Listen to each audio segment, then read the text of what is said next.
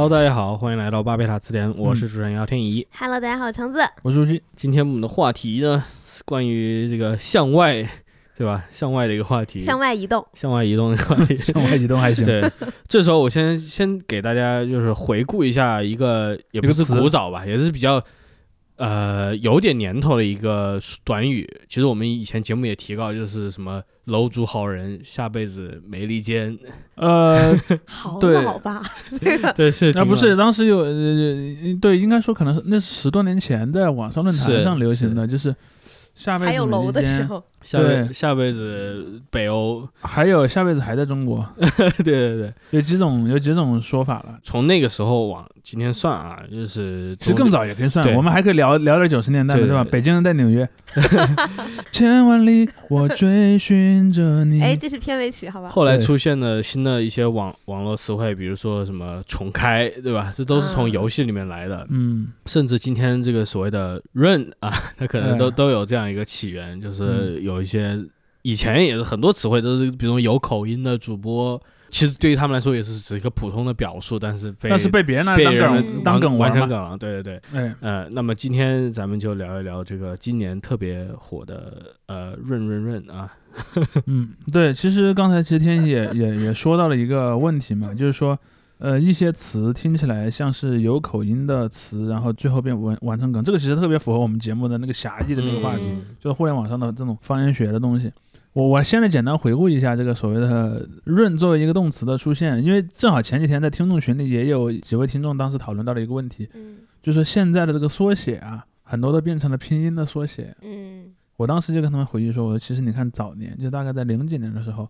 中文网络上很多缩写其实都是用英文的缩写，嗯。或者英文的意译过来，就是把直接把它嗯意思翻过来，而不是直接拿个中文词儿，比如说真情实感类似这样子，嗯，对类类似这样的一些东西。当然，这里面有两点，一点就是我们的缩写词慢慢的就是从英文变成了中文，嗯。第二呢，就是把它的那个甚至中文都从打完字变成了缩写。嗯。而“润”这个词的来源是非常有意思的，它仍然是个英文的缩写，对，它是英 run 嘛。文转拼音 再转对，就是它其实就是拿汉语拼音的拼法去念这个 “run” 这个、嗯这个词嘛。当然，它的这里面有一个最常见的使用 “run” 这个动词的一个 phrase，一个短语，就是你比方说你前些年你可能去到一些什么贴吧呀，或者一些什么游戏论坛，你经常见到一个帖子。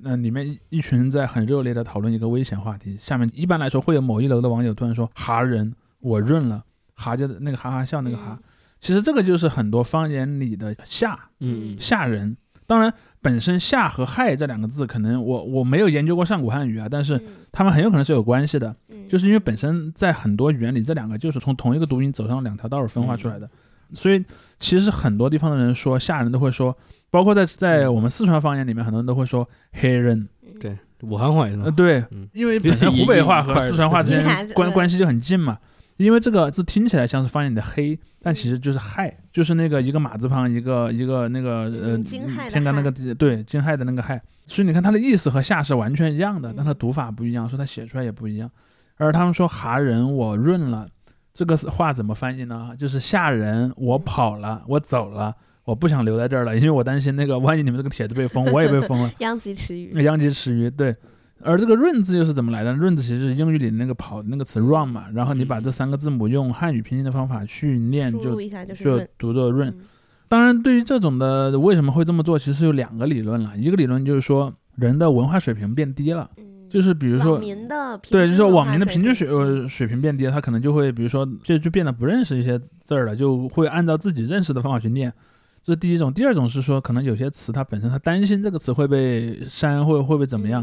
我就要把它给故意换一个说法，转码转码。对，这是两种理论，但我我没有去研究最早的那个人是这两种的哪一种，但很显然他在过去几年就被接受了，就是嗯，润了。但是那个时候一开始的这个润了，其实不是指物理空间上的润了，就像我刚才讲的，我是一个网络空间上的离开，嗯，嗯，我不想留在这个危险的帖子里。其实你会发现最有意思的是什么呢？真正润了的人，他也不会说这个话。因为如果我真的担心这个帖子很危险，我根根本就不会在里面留言，我直接点右上角关闭了，对吧？嗯，他故意说这个话，其实恰好可能是一种黑色幽默，就是嗯我故意把这个话反着说，对，就表示其实我的这个帖子里说的东西其实挺认可的，但是呢，我只是不想呃那个我被连累，但其实他说的不想连累，其实也是一个虚假的意思嘛。嗯嗯就我经常讲，很多语言和他要表达的实际意思之间是有一个落差的。弗洛伊德写过这个，大家去读吧。呃，对，弗洛伊德老师对这个很有研究。然后，但是后来这个词的使用场景慢慢的就出现了变化，比如说很多你就出现了所谓的润北欧这么一个说法，就是嗯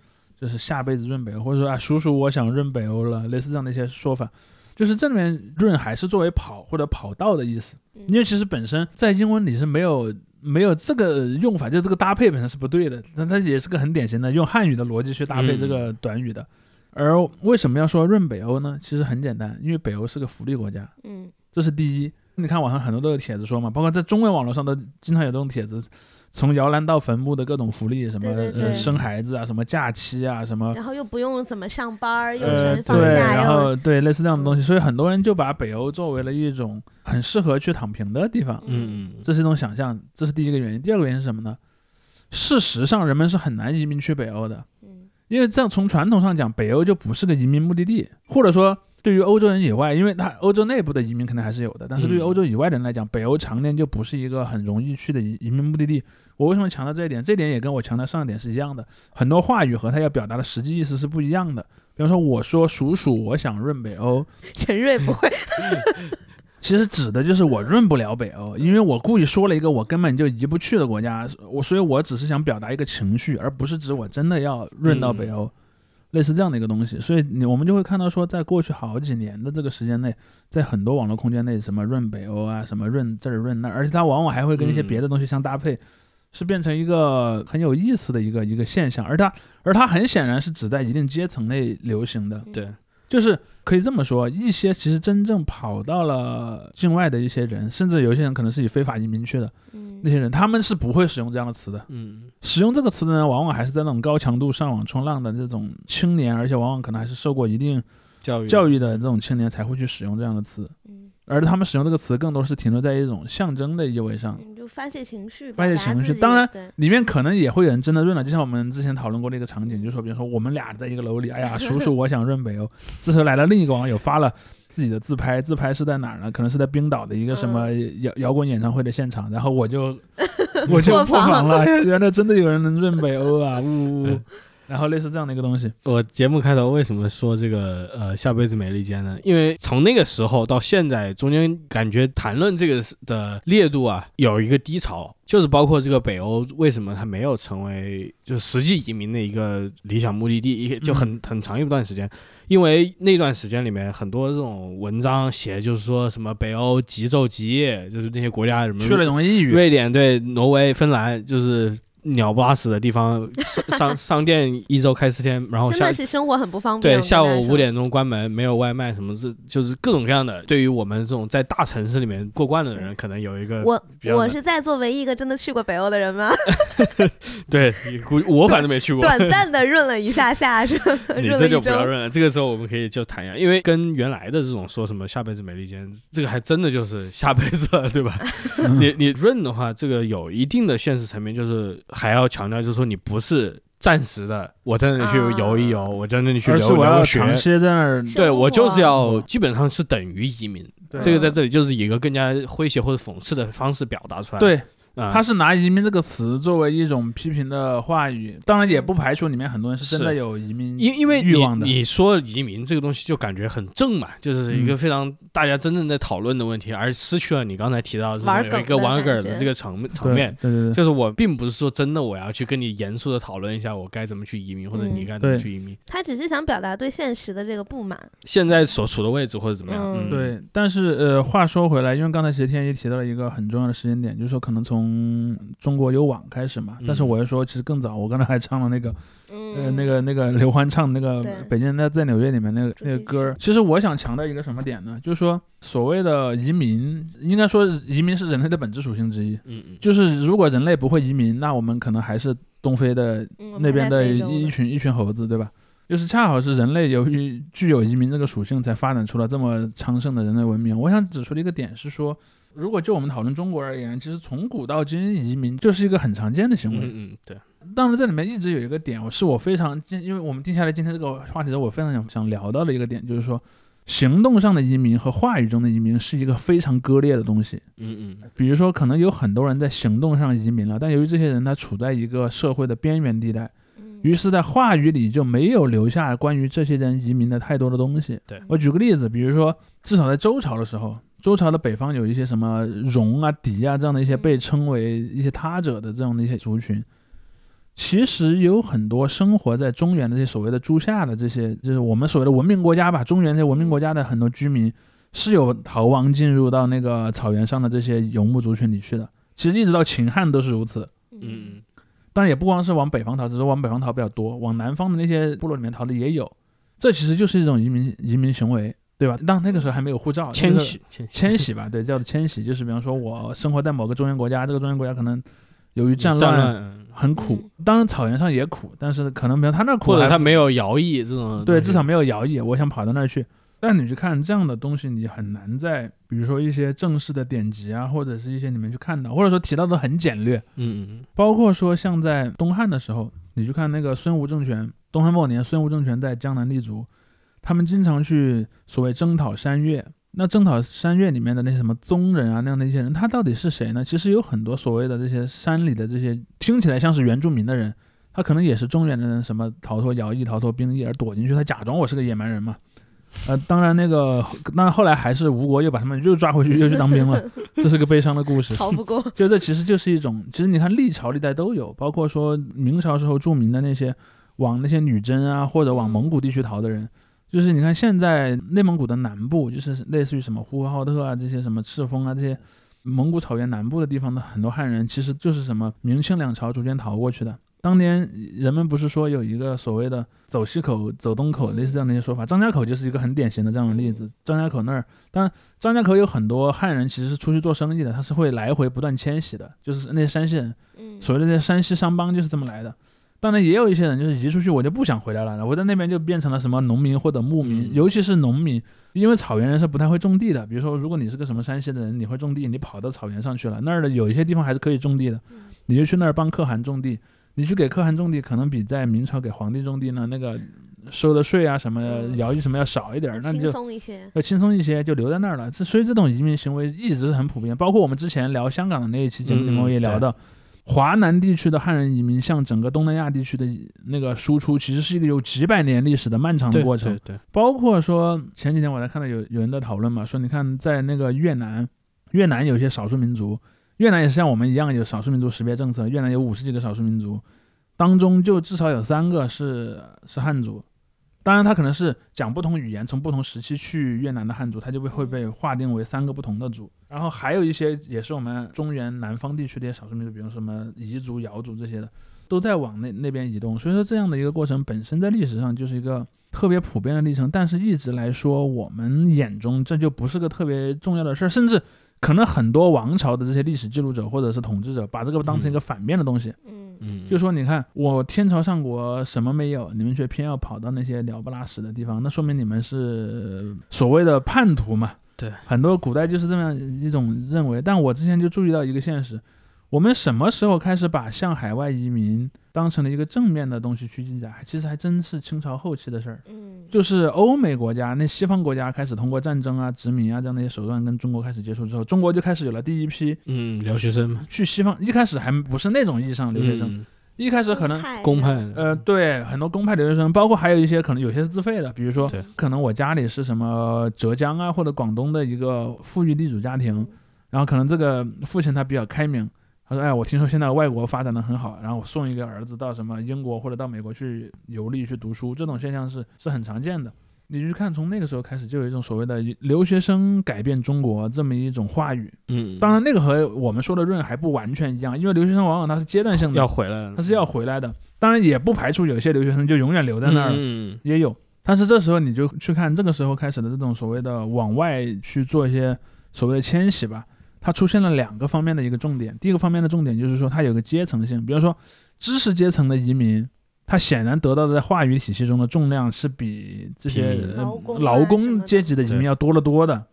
第二呢，他们更多的把这种移民强，我强调我不是永久移民，比如说我强调我出去是为了更好的服务于我的嗯故国，就有这种很强的一种民族主义的成分在里面。当然，那边其实有两拨人，一拨人呢是学生，一拨人是革命家。当然，有些时候这两拨人之间的边界也很模糊，嗯因为有很多学生最后就变成了革命嗯家。包括你看，在南洋，在美国，包括尤其最多的就是在日本嘛。嗯，对，日本涌现了大量的中国革命家，嗯这些人一开始都是以什么去军事学院啦，嗯或者去什么海洋学院了，去各种各样的什么什么一些什么医学院，对吧？我们我们所熟悉的这个鲁迅先生，嗯他是去学医的，就这样的一些人，就逐渐变成了一个改变中国的一个浪潮吧。但是从这个时候开始，我们就会看到说，万外移民变成了一个可以讨论，而且会被视为正面的东西，但是前提是你要回来。嗯，嗯，就他不是逃，他只是师夷长技以制夷。对，即使是在那个时候，也没有现在这样。我觉得这种所谓的国族意识还是很不一样的。对就是跟今天的大家讨论是的移民这个语境嘛。呃，包括竹溪你刚才提到的，就是为什么，特别是美国啊，为什么当时收那么多中国学生？包括你看有一个很有趣的历史，就是在十九世纪末、二十世纪初的那段时间，这种中国学生组织在美国发展的其实挺大的。对你要考虑到那个还是有排华法案的一个时代。嗯，一个原因呢，就是因为就是美国当时跟中国的政府，它的一个政策发生了一个变化嘛，他就说我不是像英国人那样，就是要割你的地，我说我可以跟你谈嘛，我跟你清政府谈，你搞派门户开放嘛。对，相当于进入这种怀柔政策一样的。美国它于是它这些真正的有高层资助这些移民的体制，它是慢慢的建立起来，它就是用来培养这一批人，到时候未来它会建立一个更好的中美关系的基础。所以当时为什么很多中国学生受到美国政府补助或者怎么样，他可以在美国留下来等等。他这个跟之前，比如说这这要回到你刚才提到这个阶层问题，就是跟之前那些劳工想要留下来，或者当时的劳工过去在西海岸。想要留下来，那倒是完全天差地别的一个待遇。对，你这些大学生在耶鲁、在呃哈哈佛在嗯哥伦比亚这些几个大学嘛，呃里面还是大家看你，虽然也许不会像今天这么平等的看你了，当然就是还是会，还是有一种统一战线对的对对对对对对，他就会至少还会好好待你。那西海岸那些华人聚集区，那就是真的让你自生自灭。这就是我 一开始想强调的，就是这个所谓的知识阶层的留学，嗯、对，知识阶层加留学生，这是一个概念。然后那个蓝领阶层加劳工，这又是一个概念。这两个阶层在一开始就是互相之间隔得非常远的。当然，后来我觉得有一点就是，第一，随着中国的这个民族意识的这个逐渐的被塑造出来，其实你看到这两个群体之间是有一个融合的过程的。比如你经常会看到，孙中山典型是一个就是那种知识阶层嘛，他是个学医的，然后他他包括他也是个职业革命家，后来他后来嘛，然后后来他是个职业革命家，但你会看到他大量的向这些劳工阶层去募款。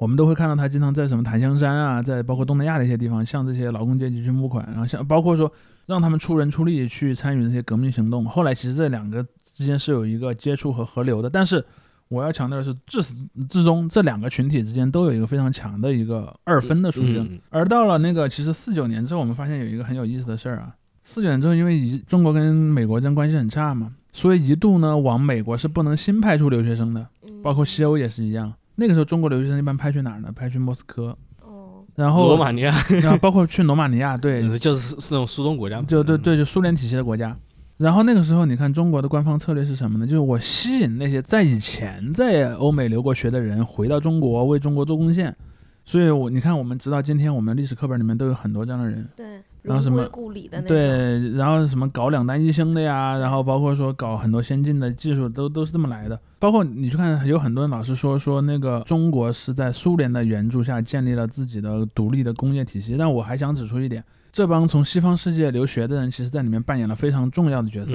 因为有很多核心的东西不是靠苏联人给你的。嗯但是这波人的历史其实后来也都是怎么讲呢？疑点重重吧。因为当中有一些人，比如说你留过学，那么你很有可能不忠诚，或者说很有可能你在后面那些政治运动中容易受到冲击。嗯，所以说，你就去看有一些有这样的背景的人，其实还是经历过一个非常惨淡的人生的。而这一波的变化又变在哪儿呢？其实就是一九七八年改革开放开始，中国又开始公派向美国留学，所以你会看隔了几十年，其实又回到了最最早的那个状态。嗯开始往美国派公派留学生，所以那个时候开始，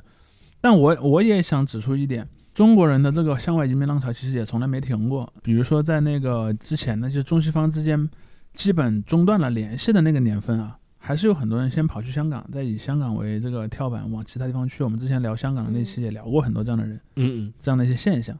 当然，七八年之后呢，由于中国自身开始开放了，那你就没有必要再借助这个东西，但还也还是有一部分人借助这个这个渠道。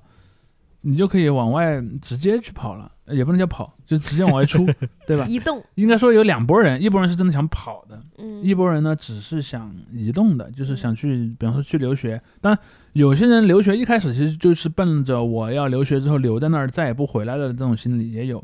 但有一些人呢，则是呃我还是要回来的那种。嗯但是这是我说的知识阶层里的人，你会发现这个时候知识阶层里的分化就比较明显了。当然，以前我相信以前的留学生也有很多上完学也就没再回来了，嗯嗯，但是那个时候至少从话语上讲，从这个意识形态的角度来讲，你是需要回来的。嗯但是呢，从八十年代以后开始，因为本身西方世界也正在逐渐变成一个容纳移民的世界嘛，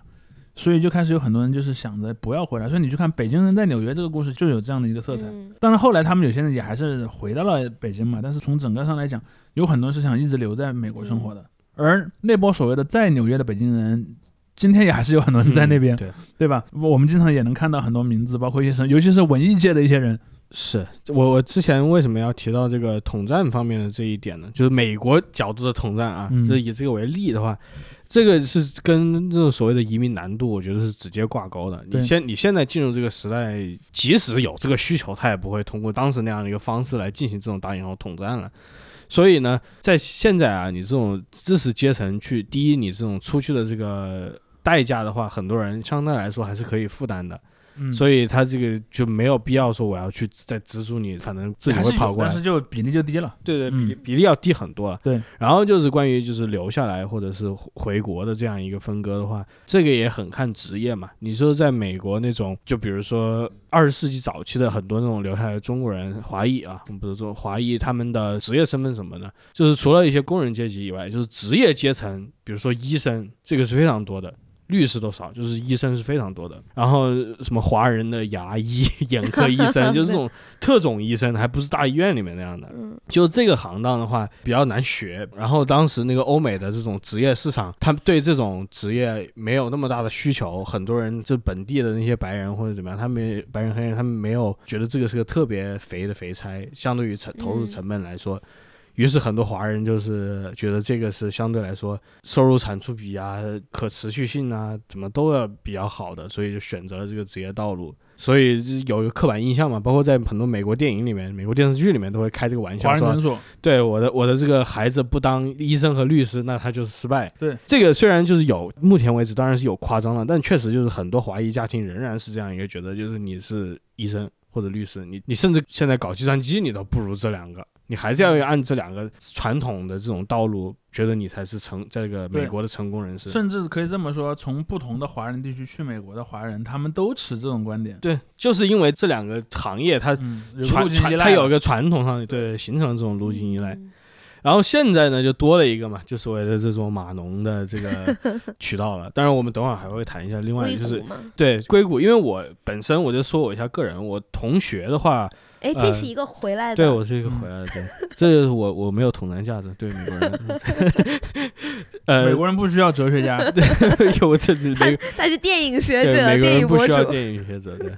我的高中同学，他们有些人就是读大学就选择了所谓 CS 嘛，Computer Science，然后有的学了金融，于是他们就多多少少啊现在基本上都还是在华尔街之狼，没有人这样了哦，都还是到到了加州，在加州，然后做比如说像什么 Facebook、Google 的员工。然后这些公司其实当时一几年的时候啊，一零年、一一一年的时候，被国内还捧得挺高的。一方面是因为嗯他们本身也是新兴企业，嗯另外一方面就是说，这个就跟我们开头提到的这种打引号躺平的这个欲望给联系起来，就是说这些他们公司呢，基本上很少裁员，这些公司呢而，且福利待遇很好。它的福利待遇很好，啊它的工作环境很舒服。有一个非常著名的帖子，他写我给你看看 Facebook 的办公室，嗯就说大家可以在里面睡觉，可以在里面打球什么很的。free 是吧？对对对，嗯然后也不用有固福利，控，，free like a bird，甚至不用固定时间上班，嗯。你只要把工作做好了就行。这个环境就是那个时候大家还没有这种体系性的说，觉得这个是个躺平的目的，而只是觉得觉得很先进对，很很新鲜了，很很新鲜，对对。然后跟朝九晚五的生活不一样，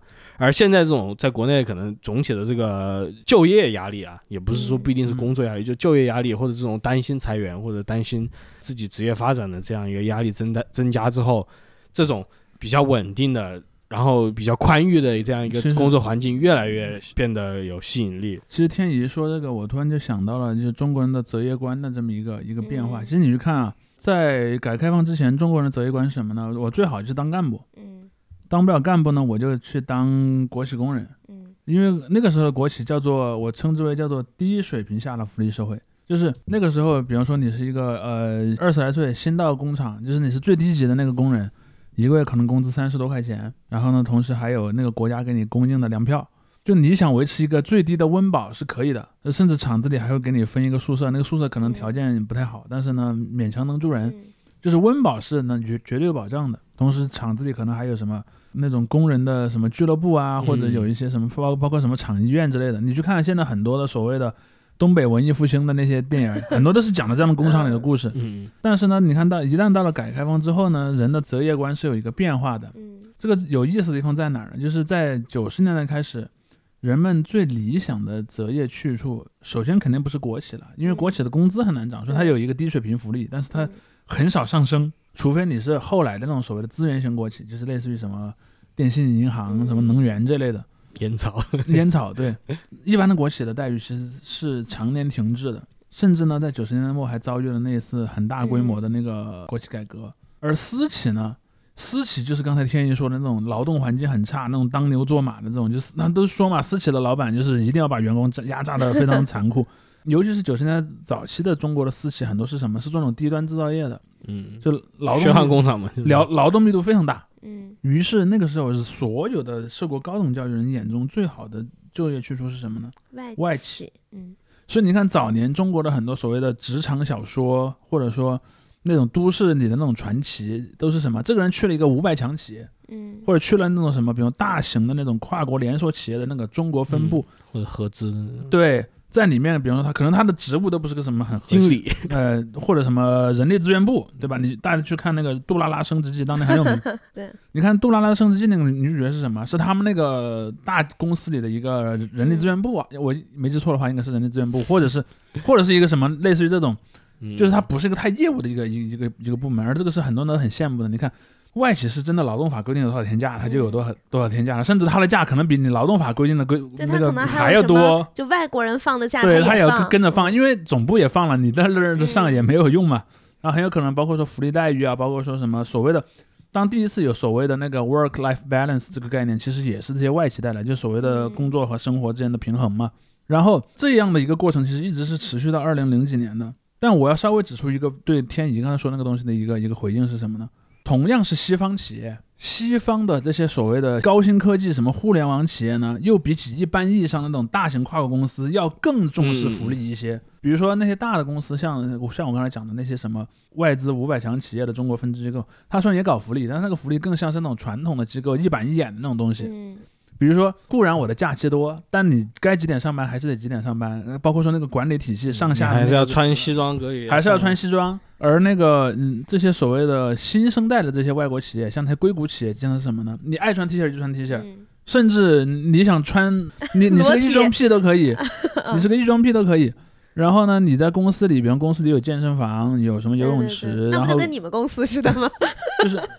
我们公司应该是模仿他们的风格的啊，因为呃老派西方企业福利程度是高于中国的大部分企业的，不管是国企还是私企，除了少数垄断型国企之外，它大于大于大部分中国企业。但是呢，西方的这些高新企业又大于它，嗯所以它就形成了一个怎么讲呢？人们去去想象中的一个、嗯理想越来越好，对，嗯像一个，它反而更像是人们定义中的那种什么共产主义世界，就按按区域分配嘛。比如说你在公司里，公司里还有那个还有茶水间，还有食堂，你想吃多少东西可以拿多少东西。然后你工作呢，比如说你工作累了，你想歇一会儿也可以歇一会儿。嗯它其实还特别有，甚至从某种程度上讲，它有点像人民公社，对对，就大家一起，有点像毛描述中的那个人民公社。尤其是又又有一些文艺作品，比如说一些电视剧啊、一些电影啊，包括说有些书，网络小说一些小说是这类东西，他把这个概念呢就讲到了中国，就变成了很多人理想中的一个工作环境，嗯环境，而这个东西恰好又是和中国，我们之前应该我不太确定，我们之前有没有讨论过这个话题，就是所谓的这些传统的学科在中国的就业层面的衰退吧，嗯比如说像那个什么牛马这样的词的出现，对吧？对像什么那个所谓天坑专业的出现，而人们这时候又看又出现了那样的一些企业，就是对吧？它有着一种甚至有某种意义上的共产主义的色彩的味道的企业，那很多人就趋之若鹜了。嗯，而且还有另一点是什么呢？就是呃它除了福利待遇很好，它还给了你一个去别的国家的渠道，因为嗯你要知道，在很多的专业领域，你的跨国迁移性是没那么强的，尤其是一些你的那个技能和你所使用的语言有高度相关性的时候，比如说你是个中国的法学家，你很难在美国找到一个法律的工作。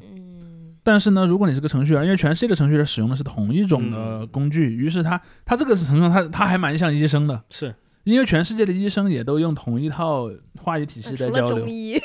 呃，那那是另一回事儿了，我现代医学。另外在你你一个行业你在美国，你想办法能当中医也可以当啊。美国很多中医的，对，美国也有中医的，而且 而且而且美国还有不少人信中医的。他们觉得是神秘的东方法术，不是中国人嘛？当地的华医，他的那些中国人，就是唐人街里的中医。嗯外国人也会去看了，他们他他他这个时候就会觉得这是神秘的东方法术，对对对。对，然后所以你就会去看这一个，它就实现了一个从个人生活上以及你的这个可以跨国境迁移的这一个特点上，就变成了一个非常好的一个去处。嗯嗯，而且其实不光对中国人啦，你看印度也是一样的。印你看印度的那个那个那个叫什么？印度理工学院还是什么 I T T 还是 I 对对对对？IIT 那个学校里面很多印度学生也是这么想的。然后印度的父母就会告诉他们孩子，你去上 IIT，然后呢再去美国当个程序员，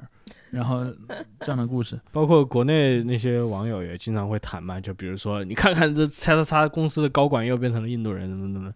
这个其实就是一样的一个他们的择业发展，经过了这么二三十就是所谓的第三世界的这种人员流动嘛，它其实都是有，类似的，对但是你就去看到这里面就有一个非常有趣的点，你看这基本上就构成了我们在网络上对于这种移民潮的全部讨论了。而我前面讲的劳工阶级呢，就是蓝领阶级的移民，我们似乎是没太多人在讨论他的，或者讨论他的往往是以一种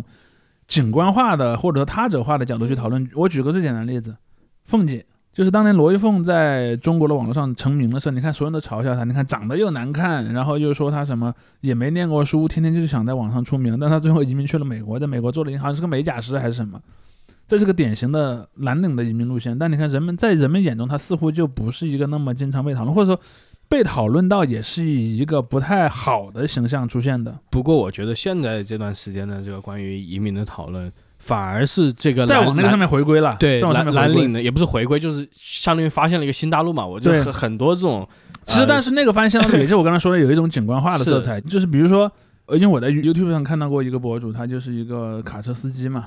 他在美国当卡车司机，他就经常说，哎，你看我今天要送一车货，从哪儿哪儿哪儿到哪儿哪儿哪儿，然后你看这是我的车，然后我车里的生活是什么样，还说你看我当了什么三个月卡车司机，我赚了多少钱，类似这样的一些东西，他经常在上面分享。然后也有挺多人去看的，嗯嗯，但这个其实我认为啦，有很里面有很多人还是有一种猎奇的心理去看的。对，呃，当然真正也有那个和他同阶级的人想过去的，但是那个呢，他往往反而是处于一个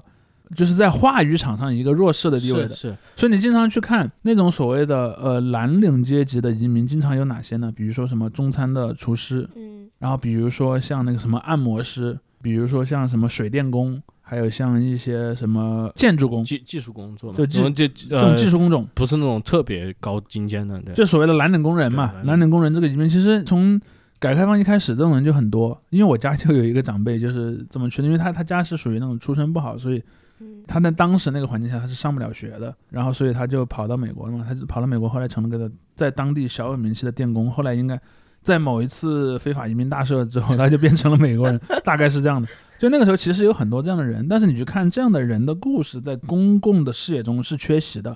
而且这种人的比例是远远比那种走白领路线移民去的人要多得多。比如说，你可能这个地方出了真正的，比如说大学过去的什么公费留学的，假设啊，比方说有五百人，这五百人上完学之后，可能有四百人回中国了，一百人变成了美国人，但很有可能与此同时，有十万人的这种底层的这些蓝领阶级移民去了那边，去那边当了什么，比如说什么水电工啊，当了什么清洁工，嗯。当了各种各样的人，去英国的，去意大利的，去去现在包括去北欧的嘛，去北大家我欧的很多都我在我是这样的。我在网上看到，真的最近几个月来看到好多说明，就是说我给你解释一下各国的移民政政策，然嗯后你比如说你如果有个这种水电维修的这样一个特长，你可以按照这个路径来走走，对对对，几几哦年之后你就可以拿到国籍或者永居嘛。这样的这个说明又越来越多了。然后包括主席你提到的这个，就是以前过去大家对蓝领阶级的这个忽视。也被成为了这些人的一个批判的对象。他就说：“你们这些做学生对做题做题家家以为自己是谁啊？你能 你能过得比人家蓝领工人好吗？”然后就讲，就像刚才你提到那个例子一样，我就跟你讲，人家当木工几个月还有当护还有当护工的嘛，对对对，可以很多几几个月可以赚个大 house 怎么样？那，就这样的故事也多了起来了。我觉得这个一部分是有景观化的，一部分也是这种呃人们有焦虑了，有焦虑，还有这种关于真实的需求，移移民的一个话语的一个变化，就是说它不再是包括这个润，它不再是完全的一个玩梗了。而且你要注意到“润”这个词的原词 “run” 是跑，它是有一种急迫性的。对对我觉得是那种逃跑的对。对对对，他很多人就是开始就是强调，就是说你没有你没有这个想法，你没有这个决心，你天天在那里说，哎、你在网上玩再多梗也没有用的。对，甚至说什么我我我想润，但是润不了，是你这说这种话，你根本就不够想润，你都没尝试过是吗？对对，就说你根本没有那种急迫性嘛。对这个我觉得也是挺有趣的，就是很多人，包括就是说这种话的人，很多人也是在 cosplay 了。就是我觉得我是一个非常就是迫切的想脱离这个国家的，于是我就以这样一个身份，他无论是在哪里了，他就来教育别人嘛，是嗯颐指气使。这样的人还是有不少的，我觉得。对嗯，说回到刚才我们说的这种蓝领移民潮的一个东西，其实你看在中国啊，这种蓝领移民潮有几个典型的路线，这几个典型路线有一些是和它的文化传统有深切关联的，比如说。我经常看到有人在网上分享说：“哎呀，我今天去美国大使馆申请签证，我想过去留学，结果被拒签了。为什么？因为我身份证上是福建人。啊啊，对，这样也有。为什么？因为在福建有些地方，像福清啊之类的一些地方，有大量的非法移民输出。他经常是那样的，就是老乡带老乡。比如说，我先用非法的方法去了美国，在那边成了个黑移民，一个蓝领阶级的黑移民啊。我后来发现，哎，在这儿的工作挺爽的，然后我就、呃结我就婚我就对，甚至我可能把老家的亲戚都带过来了，哦，就慢慢成了一个网络。所以在很多西方国家都有所谓的福清帮这样的一些东西。不过非法移民这么容易吗？非法移民不得是偷渡？他的有些人甚至把这个做成产业了，就比如说我专门弄电影里，在美国和墨西哥边境带没人过去，有没有，他们现在的船了不需要这样了。呃，有以前以前经常有那个船，包括说嗯集装箱里面呃，对，集装箱里藏人，然后包括说去欧洲的、去美洲的都有。还有就是刚才提到的，呃，这种通过结婚或者亲缘的方式，这个其实是因为对因为这个是啊合规的，就是说嗯你你如果有什么上有老下有小，你可以把他们带过来，然后他们呃就待一段时间，就是你去看美国每年发那个居留权的那个 portion 那个比例里面，它是有很多的，比方说有些是工作，有些是什么难民，有些是亲友，亲友这块其实占比非常高。对，然后很多其实美国的华裔他已经是美国国籍了嘛，所以他嗯就利用这些人的资源怎么样？还有包括你看，你看为什么为什么老有人去美国生生孩子呢？因为生完孩子，你孩子是美国籍对吧？嗯你是你孩子的直系亲属，你孩子你孩子长大了之后，你就你孩子十八岁，的时候，你也就可以变成美国人了，哦 大概是这样的。对对对，所以，所以这个就变成了一种一种移民的趋势。当然，我要想把它聚焦一下，就是说这种蓝领阶级的移民的路线。第一个呢，就是说有一些地方，比如说广东那边，呃有一些地方像什么中山，就孙中山那个中山，那个地方以前叫香山嘛，是纪念孙中山改了名字，那儿就是个著名的润学天堂，就是那个地方人特别爱移民。你知道，所以为什么孙中山成了一个，移民，你知道吧？就是这样的，就是台州嘛，嗯台州，然后中山那一带，然后包括潮汕那一带，都是著名的侨乡，包括福建，就是广东、福建这两省，还有浙江这几个省，就沿海这几个省份，历来就是向外输出移民的重点。当然，他们各有各的侧重啊。嗯比如说浙江人去日本的比较多，所以你现在理解鲁迅了吧？然后，而福建人呢，很多就是往往东南亚呀、包括往太平洋对岸去的多，而广东人呢，往南洋去的特别多。嗯这是几个长长期以来就是传统的向外输出嗯然后。东北去韩国和日本，东北就是去韩国和日本，还有山东也是。对山东，山东和东北去韩国、日本的这个其实就是应该算是在改革开放之后，尤其是在九十年代以后出现的新新趋向。我我记得我朋友跟我讲过，就是现在山山东迁日本也很难迁，就山东人、山东户籍，对就是因为也有太多人过去了。因为是这样的，一开始你知道最早的那些往朝鲜半岛去的移民是什么呢？其实是东北的朝鲜族，嗯因为东北的朝鲜族往往很多就是那个呃甲午战争，然后那个到一九零五年日本吞并那个朝鲜，但应该叫吞并大韩帝国之后，他们很多人就觉得我不想留在家里当一个亡国奴，我要跑嗯跑到中国东北去。包括我们后来所熟知的很多在朝韩两国历史上有重要角色的人物，比如说北方的像金日成，南方什么全斗焕，他都是在中国出生长大的，甚至他前半生都是在中国工作的。然后后来说东北话，对，都会东北话说的很好，然后再跑回去变成那样的人。但是有一些人就留下了，嗯，就变成了中国的朝鲜族。但这些人在历史上又由于种种的，不管是政治上的风波也好，还是经济上的因素也好，他们有些人就选择，比方有有人申请回回朝鲜的也有。当然，后来是尤其是改革开放之后，就去韩国了，成为了绝对主流。而这波人开始往韩国去，后来也带动的连汉人都往韩国去了。嗯，尤其就是那个东北的这个国营经济的体系崩溃之后，嗯嗯，东北人的移民倾向变得更强了，嗯，所以就往新宿事件，对就往韩国和日本去的东北人就变得特别多。嗯嗯，当然，东北人还有一个移民去的对象就是加拿大了，气候差不多，气候差不，多。但是平行迁移，但是去加拿大的可能就是我说的那种偏白领的，或者说有产阶级的人多一些。嗯，比如说我们所熟知的一位歌手，对吧？那个曲婉婷，她妈妈应该就是呃 哈尔滨的一个干部，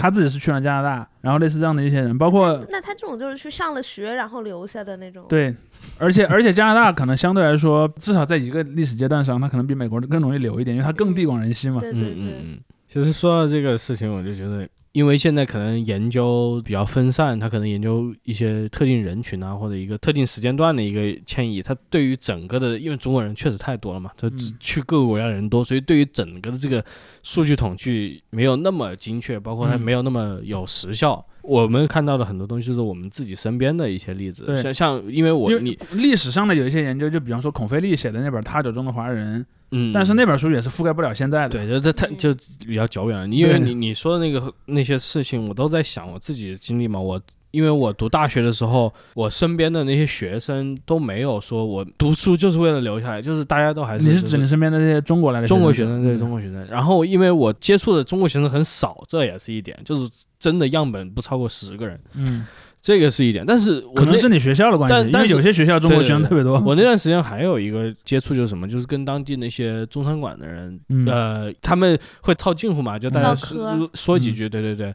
他们也是中国人，然后我不知道他们这个具体的身份情况怎么样，因为嗯打黑工的也不是说特别少见。而且说实话，他也也不是很适合聊这个事儿。对万一他说我是个黑移民，你去把他举报了。但但但但就是这些这些移民，嗯呃，他们很多就基本上不会说英语嘛，嗯他就会说非常简单的英语，然后嗯去招呼顾客。看到好不容易有有人会说中文，他会跟你聊一聊，问问我是在哪里来的，嗯然后什么我是在这里读书吗？是的，是的。然后你跟他说英语，没有，我当然不会喝吐哪会是那种人，对吧？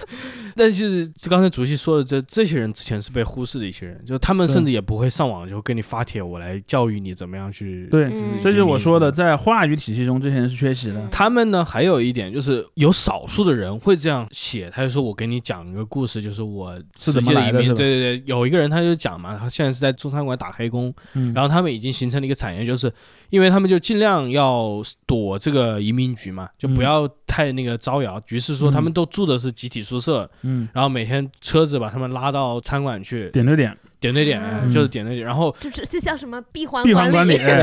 每周可能有有限的时间，就是嗯出去可以有限的活动一下。嗯然后因为美国你没有车，你寸步难行嘛，嗯所以他们也确实就活动范围物理上也就没办法但。即便这样，他们也但他他幸福，也不是说很幸福，他就是一个比较中立的口气了。我跟你讲，我每个月赚多少钱，或者因为嗯这个这种工作其实很辛苦的，因为他们没有实际的劳工保障嘛。这个你你想也没有社保什么的，嗯 对你想去闹一下，那直接给你送走了。就是有点遣 返了。你你看，这种人是最不可能罢工的。嗯不，当然这一个其实在欧洲也有很多什么东欧的那些黑工也是这样的。是是，这里面其实有一个特点是什么呢？这这就属于那种隐形人轨迹，对，就大家这里面就有一个问，题，就是所谓的谁会成为移民劳工？嗯嗯这是在全世界是一个普遍化。当然，那个移民不仅仅指跨境的移民，也指国内的区域间的移民嗯或者城乡间的移民。谁最有可能成为跨境劳工呢？显然是更穷的那些人嘛。因为成为这种所谓移民劳工是很辛苦的，比如你可能会见不到你的亲人啊，嗯包括说你可能去到一个新城市，你没有什么认识的人，然后那儿的什么生活成本也很高，各种各样的问题。那我就问你了，我这么辛苦，你为什么还要成为移民劳工？嗯，很显然，你是在在你原来的地方待着就还是比原来的地方要好，要好嘛。嗯所以，比方说我在纽约，我是人下人，但作为纽约的人吓人，也比我老家的那个一般人要强得多了。他在老 很多人就是人吓人吓人，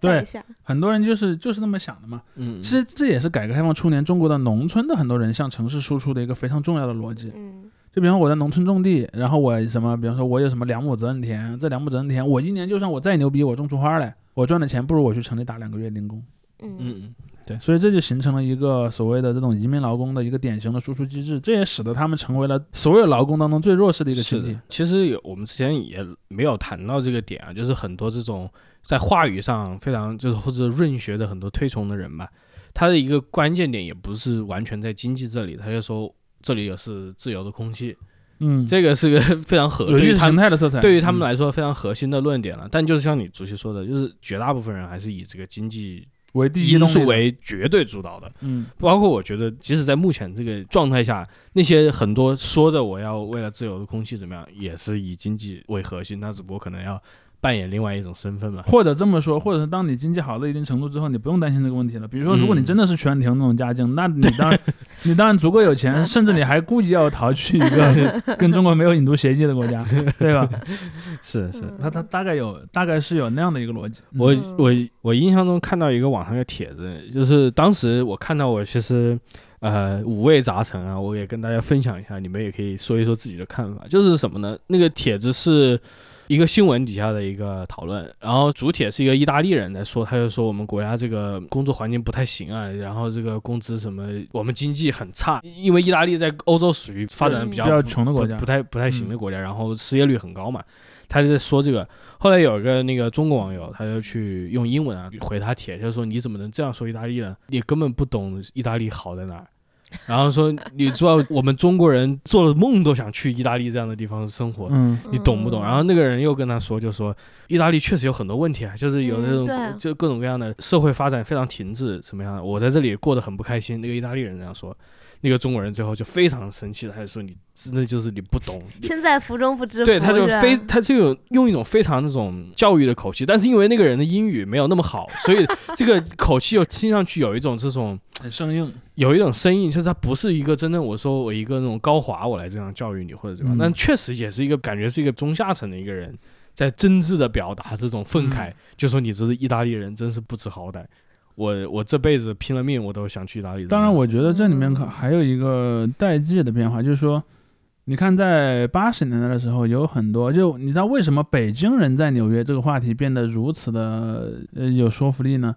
因为北京是中国绝对的人上人了嘛，就如果你在北京，你是嗯中国，在中国概念下，因为那个年代的北京人还没那么多外来人口，那个时候的北京人就真的是指很多，比如说他可能以前呃老北京或者是一些什么大院子弟之类的这样的一些一些人物，嗯，因为那个时候第一中国在经济上确实是那个相对差距特别巨大，嗯第二呢，就是像刚才天一也说的，在意识形态的层面，那个时候中国的社会自由度其实远远比现在要要至少在很多方面吧是要不自由一些的。嗯所以那个时候你经常会看到很多人，他在中国按理说他也是那种人上人或者预备役人上人，他也愿意留在美国，甚至他愿意留在美国。变成一个比自己的预定的那个社会阶层要低的人，嗯以前经常有嘛，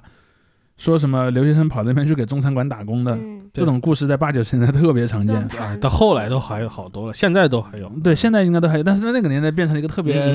经典的一个标志性的一个标志性的叙事嘛嗯。而这样的一些人，在那个年代，就是不管从经济动力上来讲，还是从这个价值观动力来讲，他的那个移民去美国的这个倾向都特别强。而到了现在，可能有，我觉得有两个变化。第一个变化是经济地位上，在中国确实出现了一个阶层，这个阶层是什么呢？美国固然很富，但是以我的家境和我个人的这个具体情况而言，我这样的人去了美国是没有在中国富的，很显然。嗯嗯嗯对吧？尤其是一些像什么，比如说一些一些中国的所谓的既得利益阶层，嗯这是第一波。然后第二个呢，则是说在文化和制度上，其实确实你发现出现了一批人，他觉得哎，中国的制度比美国还是要好的。这种人以前很少，大概在可能十多年前、二十年前，这种人是几乎很少的。你会看到，即便是司马南这样的人，他也愿意去美国买买房，这是一个无可辩驳的事实。你就看，不管他在国内啊，比方可能国内的有两个人，有两个意见领袖，他们分别站在立场的两个顶点上，互相攻击对方。但他们私下里的经济决策是完全一样的，就是去美国买房，在美国定居。然后这样的一个情况，在最近这些年其实出现了一些变化。我理解啊，还是有一些人，他认为在观念上中国也是比美国要强的，这种人逐渐开始出现。嗯，或或者说以前也有这样的人，但以前他不敢这么说。这些年的一些变化使他们敢于这么说了。于是呢，至少就像我们刚才说的啊，我们刚才说的几个维度，第一个维度是润本身作为一种话语，其实是在声声量是在变化的。嗯嗯嗯，第二呢，润这个话语当中的阶层属性其实也在偏移，就是到底是所谓的白领阶层占主导，还是蓝领阶层占主导也在偏移。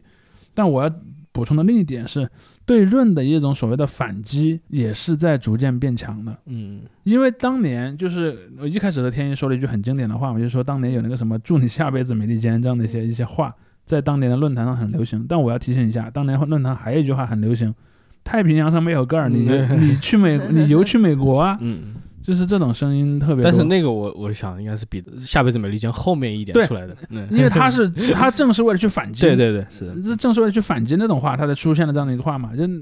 那边好你去啊。然后在这样的一个过程里面，我们就看到出现了很好玩的一个迹象，就是说，现在可能很多人都不去说什么太平洋没加盖儿没 没加盖儿的，都直接说你是五十万吧，或者你是什么，嗯就是这个东西你会发现它又出现了一个微妙的变化。就是太平洋上没加盖儿，你游去美国。这个时候，这句话的潜台词是什么？我也是承认美国是好的，嗯我只是讽刺你而已。你不是说美国好吗？你去美国啊，看你去不去得了。嗯太平洋没加盖儿恰好说的是你去不了美国，而不是说去美国很容易。而现在他说那个很明显就是说，我就不承认美国好了。很多人就是大概有这么一种心态，尤其可能是在可能一八年、一九年之后吧，嗯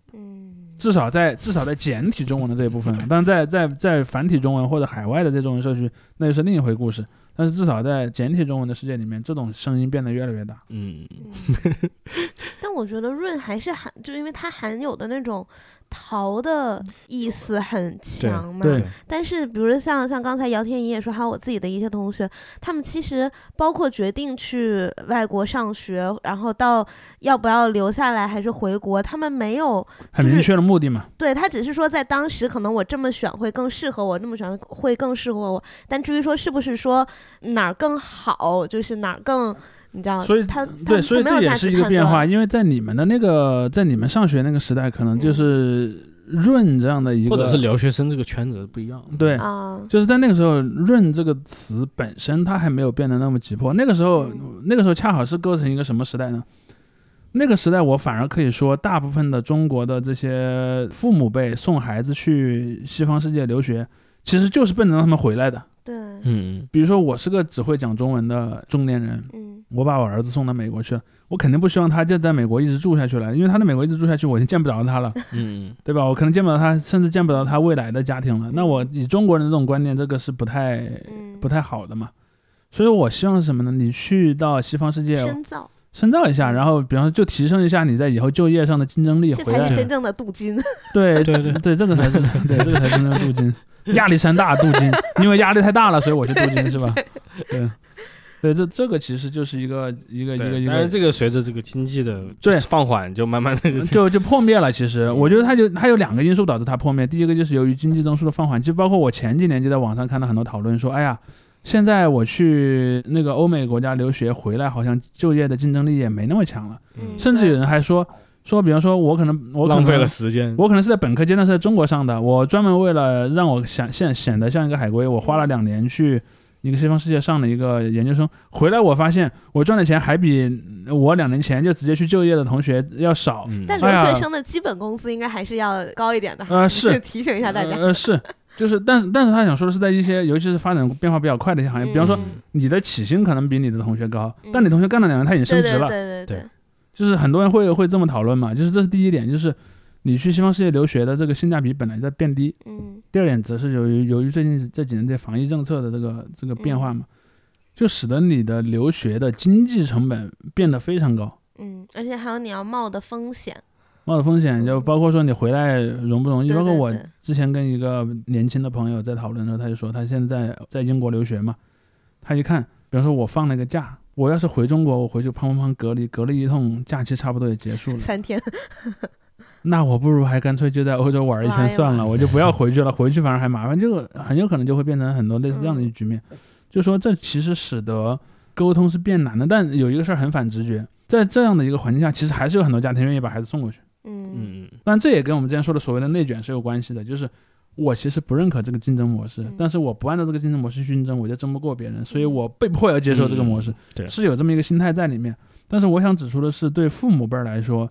呃，父母辈儿普遍对于这个就是所谓的急迫的逃跑的这么一个想法是很少的，嗯。嗯，或者大部绝大多数吧，绝大多数父母辈儿对急迫的逃跑的想法很少，而子女辈往往也没有那么强，因为那种真正的会拿润作为一个话语来说的人，他往往还是得有一定的社会经验的。嗯就比如说你在读书的阶段，你可能你的经济啊，你的各方面的支持是来自你的家庭的，所以你没有那么多的承担经社会和经济层面的压力。也就是说，你所在的这个社会到底有没有很让你很窒息，或者让你很不舒服，你没有直接的体会。嗯但你可能比如说工作到什么三十岁、四十岁，哎你这个突然又有很多想法，所以你会出现这么一个情况。对，说到之前那个关于移民的这个经济驱动的这一点的话，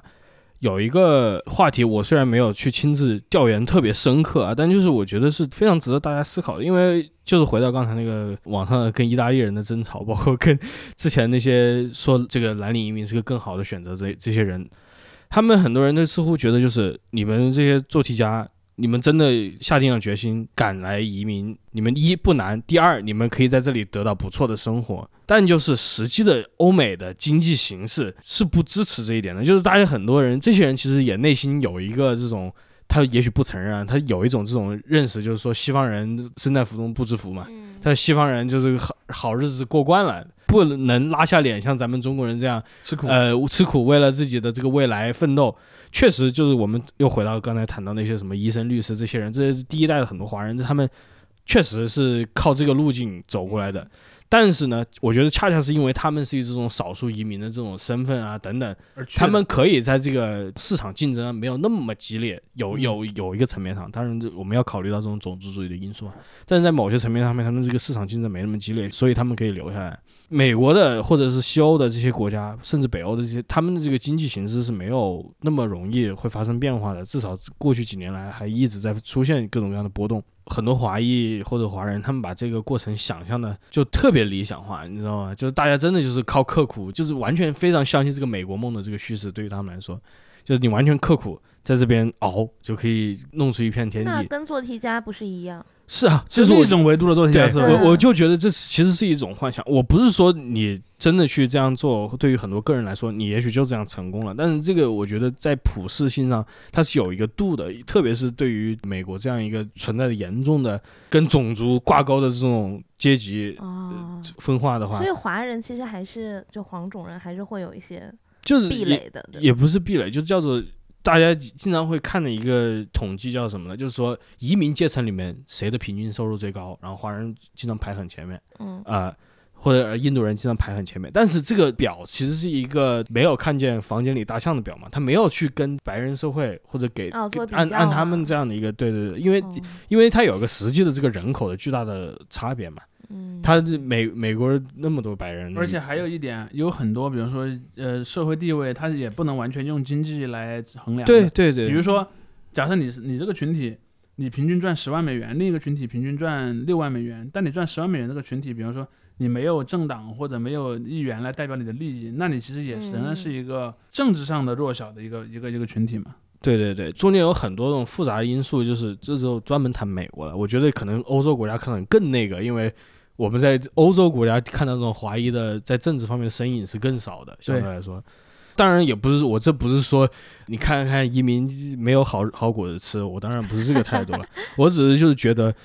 这背后有一个大家被经常被忽视的这样一个嗯话题，就是说说白了，还是你要想明白你是要什么，对对你要的东西那儿不一定有。对要什么，以及就是说为什么那个目的地会出现那些问题。对，就是为什么那个意大利人会那样抱怨，对。不是说他真的就是，也许他，也许他好日子过惯了，但是很有可能他好日子没有过惯，因为这不是一个少数派的抱怨，嗯。嗯，这是一个全社会性的，就对于这些西方国家来说，包括日本嘛、韩国，这个更典型，就是很很很少人，其实我觉得讲韩国移民的这个是值得玩味的一点，因为我觉得讲的人不多，虽然韩国也是在中国人包括相比来数据上来说也是一个比较发达的地方，嗯，但就是因为韩国卷呐、嗯卷的不得了啊！你为什么看到关于移国移民韩国的那个相关的资料少一些？因为他们这种阶级分化更麻烦、严更嗯严重一些。他你在那里边当蓝领工人，那还真的说不定就过的日子真不怎么样了。嗯你如果在同等级，你的这个更好的条件，你也许真的就跑到这也这也是我之前说的，为什么往韩国去的往往就出现在离韩国近的那几个省份。但一方面是他们离韩国近，另一方面也是由于有我刚才说的那个效应，嗯，就是你得在原来那个地方足够差。比如说我原先所处的这个环境里面，整个社会经济结构完全崩溃了，我就没地儿可去，我当然要去呃了。当难民了。呃，对，哎，这么说来，我在我去北欧玩的时候，因为刚好是一七年圣诞节到一八年那会儿，就是说实话，亚洲人没看见多少，但真的好多难民啊，嗯，嗯，对，那是那但是那是个政策方面的一个，对，那是个政策方面的。对然后 大家很震惊，就没见过那么多难民。对，这个其实对于很多叫做华人来说，也是另外一回另外一个层面的问题，就是他们经常会说，就是西方国家又是回到这个不知好歹的这一点，他他 专门引进这些，在他们看来就是专门引进这些没有能力，对。创造不了价值创造不了价值这么说，你看我们华人多牛马呀，对吧？又又聪明又吃苦耐劳，对，然后还也还不抱怨，嗯，然后你们不好好的多引进一点华人，偏要去引进什么黎巴嫩啊、什么伊拉克啊、索马里。什么索马里那些难民，然后去嗯供着他们呢。所以这所以这可能是有些人有些人他可能还觉得。我的日子还没有人家索马里难民很好，你看还说人家黑人过得不好，人家黑人比我过得好多了，就会有出现这种论调了，这种很吊诡的东西，对吧？嗯 嗯，所以我不觉得移民是个坏事啊，就像直系说的，迁徙自由是我我觉得是一个非常基础的自由，嗯对吧、我最终的乌托邦式的理想没有国界的，是吧？是马克思主义的这光辉教导，但但是毛按照毛泽东同志的说法，呃，毛当毛泽东的规划是全国变成一个人民公社，如果推而广之，全世界就是对人民全世界公社你去哪儿你去哪儿都一样。苏联的这个终结，回到我们上一节，Q 一下上一节，苏联的这个。理论上的不，是一个以地缘为嗯基础的政体，或者说它理论上不是，实际上对最后也是。它它这个经它的理论上是以一个一个加盟国之后，全世界变成一个最后全世界社会全都加盟国，啊，对对对成为一个大苏联，对这样一个。托洛茨基同志狂喜，那挺对对好。当然就是搞笑的，就是最后苏联你在苏联境内都不能随便迁移了。对，但后话这 不谈。嗯，我觉得迁移的自由是很重要，但就是很多人对于迁移或者是对于为什么要迁移这些点，出于种种原因吧，它遮蔽了很多东西。嗯我我一直有这么一个观点，就是当你处在整个社会的最下层和最上层的时候，你往往容易做决策。嗯，你处在最下层，你为什么容易做决策呢？我不移民就会饿死了，嗯，嗯跑就是没有什么可也没什么可失去的了。失去的。嗯而你的社会最上层呢，由于我所占有的资源太多，我真的是想去哪儿就去哪儿。嗯比如说，如果你真的是一个类似于马云那样的人，如果呃你没有被禁止出境的话，嗯你想想世界上有多少国家愿意让他去当他自己的国民呢？嗯嗯，包括你看中国那些企业家，为什么那？为什么新加坡老愿意去让这些中国大企业家去入籍呢？就是这个道理。当你处在最底层和最顶层的时候，在底层你有比较多的行动力，在顶层你比较有多的自由，而你在社会的中间的这些阶层的时候，你往往会陷入一个困境，就是你的资源多不到像马云那样，我想想入籍哪国就入籍哪国，嗯但也没有少到你能立即把他们全扔掉，去另外一个地方开始一个新生活。所以这个其实会造成，就是说，所谓的润，在绝大多数场景下，仍然是我在一开头的时候说的那种，它是一种修辞上的东西，而不是一种行动上的东西。嗯，而且我觉得那些天天念叨着润的人，感觉他们对，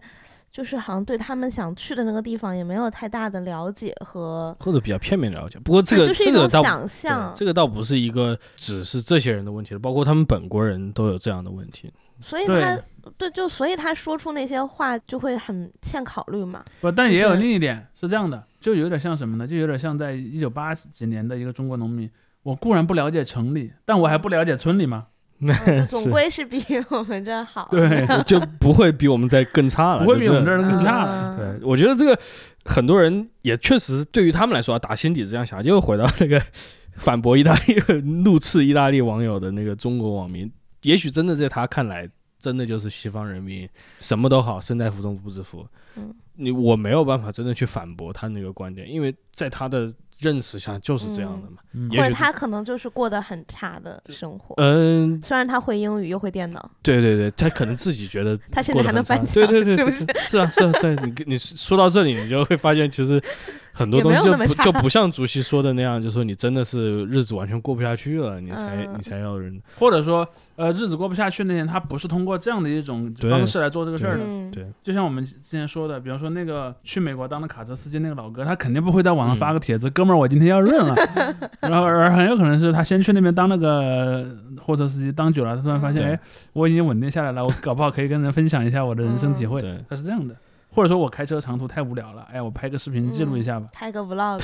像国内国外宣传这种典型的华裔移民后代或者移民人士的话，他往往就是忽视这种蓝领阶级里面的，包括还有一些就是进步人士，我觉得是忽略的很多的。我不知道为什么，可能就是觉得。有没有可能是他因为他们不这就是中国式的阶级观呀。对他就是嗯那个反驳意大利的那个，他就说你怎么能说美国不好呢？你怎么能说意大利不好？这跟中国比起来不是天堂吗？你为什么还要在这里挑刺儿？对吧？就是有这种态度在里面。但就是我后来在美国待了那么些年，我就是去了解了这些华人嘛，我就是读到了他们的很多故事。我真的是那个时候才知道，就是八十年代，你看纽约的那些唐人街的华人，即使是非法移民，他们也愿意起来，就是我要去罢工，我要去反抗这个市政府的一些政策。嗯，放松这种对血汗血汗工厂的管制，或者是放嗯造成更大规模的对移民的压迫。还有一个那个比较有名的一个活动家叫做 Grace Lee，是个华裔女士，她 Grace Lee Box，她一直住在底特律。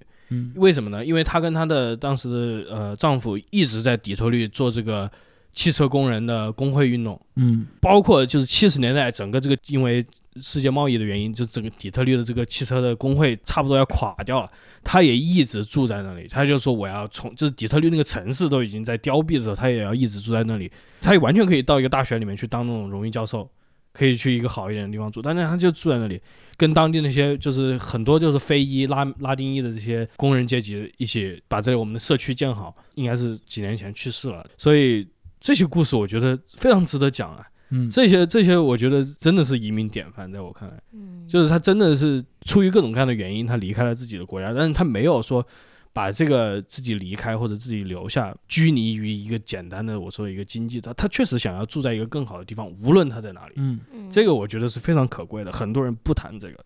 很多人真的就是就是润完了，这就是我的人生的终点了。也许他可以过得不错了，但是我觉得从某种角度上来说，这个也是比较伤感的一点了。我不能说可悲了，因为人家就过得比我好了，对吧？但确实是比较伤感，就是你可以做的更多。哎，那你为什么要回来啊？说了没有同等价值嘛？啊，嗨，不过你这么一说，我刚才又想到另一个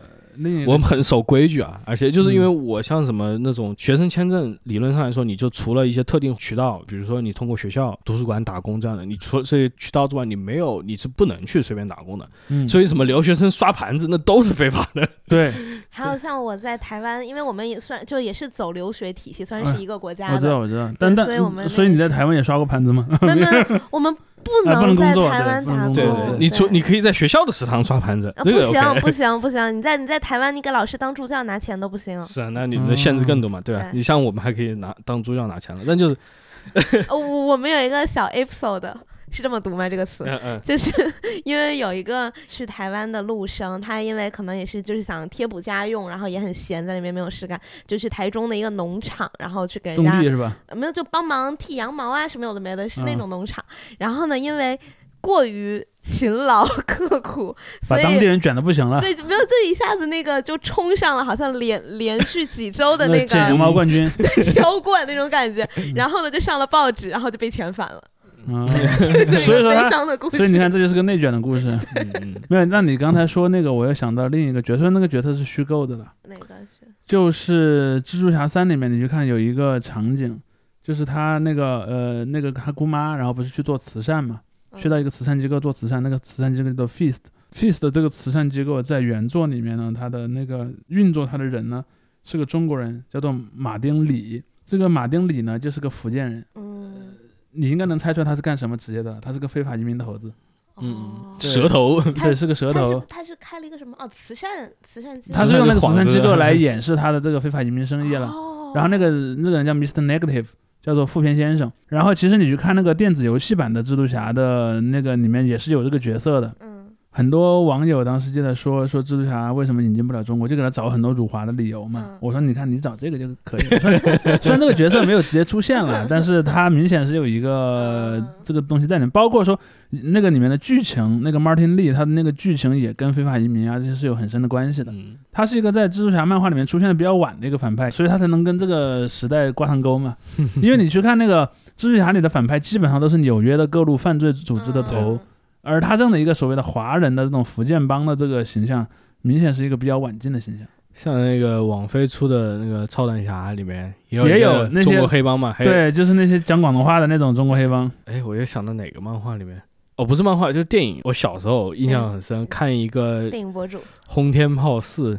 致命武器四》梅尔吉布森的一个系列的动作片。哦，然后第四部里面的时候是李连杰是反派，就是什么呢？有一个中国的当地的黑帮，他们的那几个头子被抓了，于是他们这个组织从中国找来李连杰这个人，相当于是他们的这个头号打手我。知道了，你说这个其实就是那个《猫和老鼠》里面那个剧情，就是那个就是那个杰瑞找他表哥去打 Tom，你知道吧？然后，然后，然后就把他找来，然后去跟那个主角斗智斗勇，最后惨死，对吧那？岂不是辱了？但就是我小时候看那个，我觉得太酷了，因为李连杰对吧？暴打帅，暴打，呃当年什么李连杰、甄子丹之类的都演过类似这样的剧情。对对对，有很多那个欧美的那种就是硬汉好莱坞式的小说里面，就也都是一定在唐人街里面，你知道有一个有一个武术大师，对。是是，当然这个这个就是